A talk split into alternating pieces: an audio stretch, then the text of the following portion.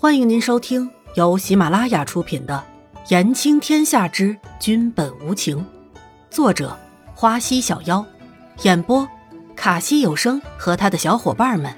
记得订阅、评论哦。第一百四十三集，心死了。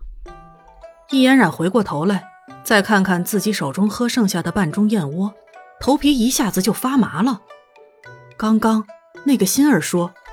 这个血燕窝是在娘娘第一次被临幸之后喝的，这已经是皇宫里面无形文规定的规矩了。伊嫣然一想到这地方，就想将手伸进喉咙，然后将刚刚喝下去的全部吐出来。天知道，昨晚和南宫离尘可是什么也没有发生，可是就这么生生让这些伺候的人给误会了。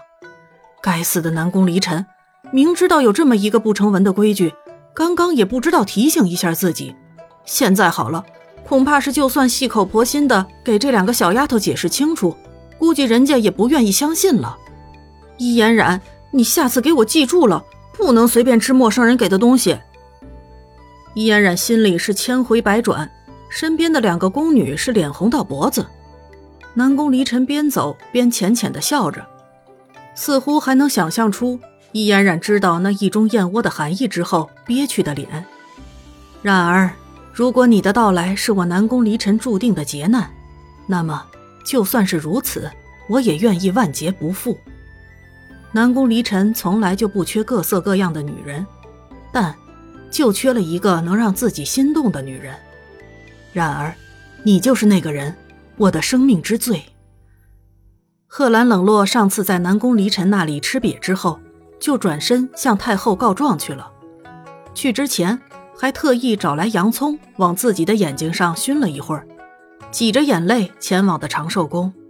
可是这都好几天了，也没有见太后对南宫离尘有什么动静。贺兰冷落可是急了起来，越等越没有耐心。这下坠霞宫里的奴才可是受了不少苦，不是被贺兰冷落砸东西，就是收拾地上的东西。奴才们个个心惊胆战的，但是哪敢抱怨半句。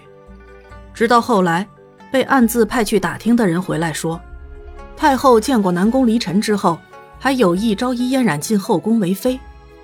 贺兰冷落听到这个消息之后，将一桌子的饭菜都扫在地上，但是怎么也想不通，南宫离尘到底对太后说了什么？世上没有不漏风的墙。南宫离尘和伊颜染共寝一夜的事情马上就传开了，伊颜染进后宫的事情，大家也都是心知肚明的。